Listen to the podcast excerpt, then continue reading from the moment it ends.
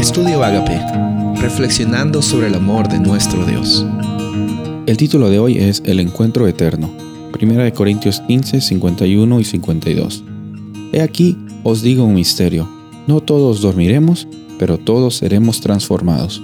En un momento, en un abrir y cerrar de ojos, a la final trompeta, porque se tocará la trompeta, y los muertos serán resucitados incorruptibles, y nosotros seremos transformados. Cuando Pablo usa esta palabra misterio, se está refiriendo a algo que él no puede explicar, eh, lógicamente no lo puede explicar, pero es algo que va a suceder según lo que él está diciendo. Es una realidad lo que va a pasar. ¿Y a qué se está refiriendo al misterio?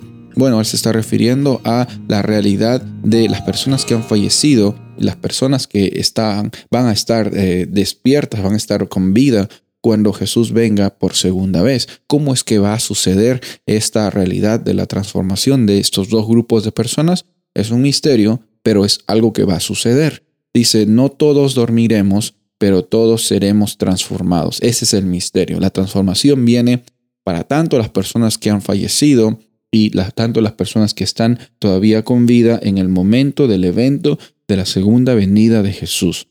En ese momento dice que todos van a transformarse. Todos, todo lo que era corruptible se va a vestir de incorrupción. En ese momento finalmente vamos a tener la experiencia de vivir eternamente con Dios, de que ya no va a haber un final en nuestras vidas, sino va a ser una vida para siempre.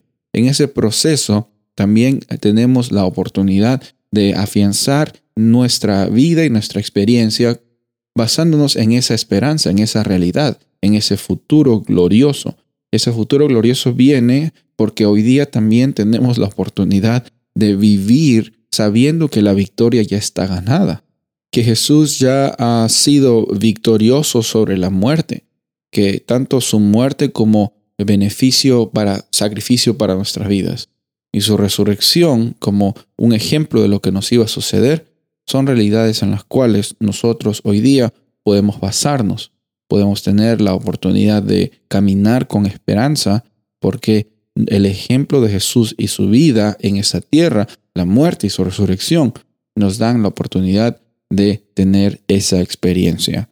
Por eso es que para nosotros ya no hay incertidumbres que nos permitan apagar el fuego de la esperanza que Jesús nos ofrece. Es hermoso saber la fidelidad de nuestro Padre Celestial hermoso saber el amor que Dios tiene para con nosotros.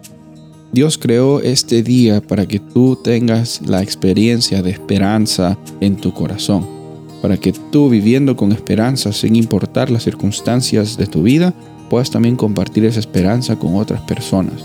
Vive hoy con esperanza. En medio de las incertidumbres tenemos la realidad de un Dios que provee, un Dios que salva, un Dios que nos da la victoria. Soy el pastor Rubén Casabona y deseo que tengas un día bendecido.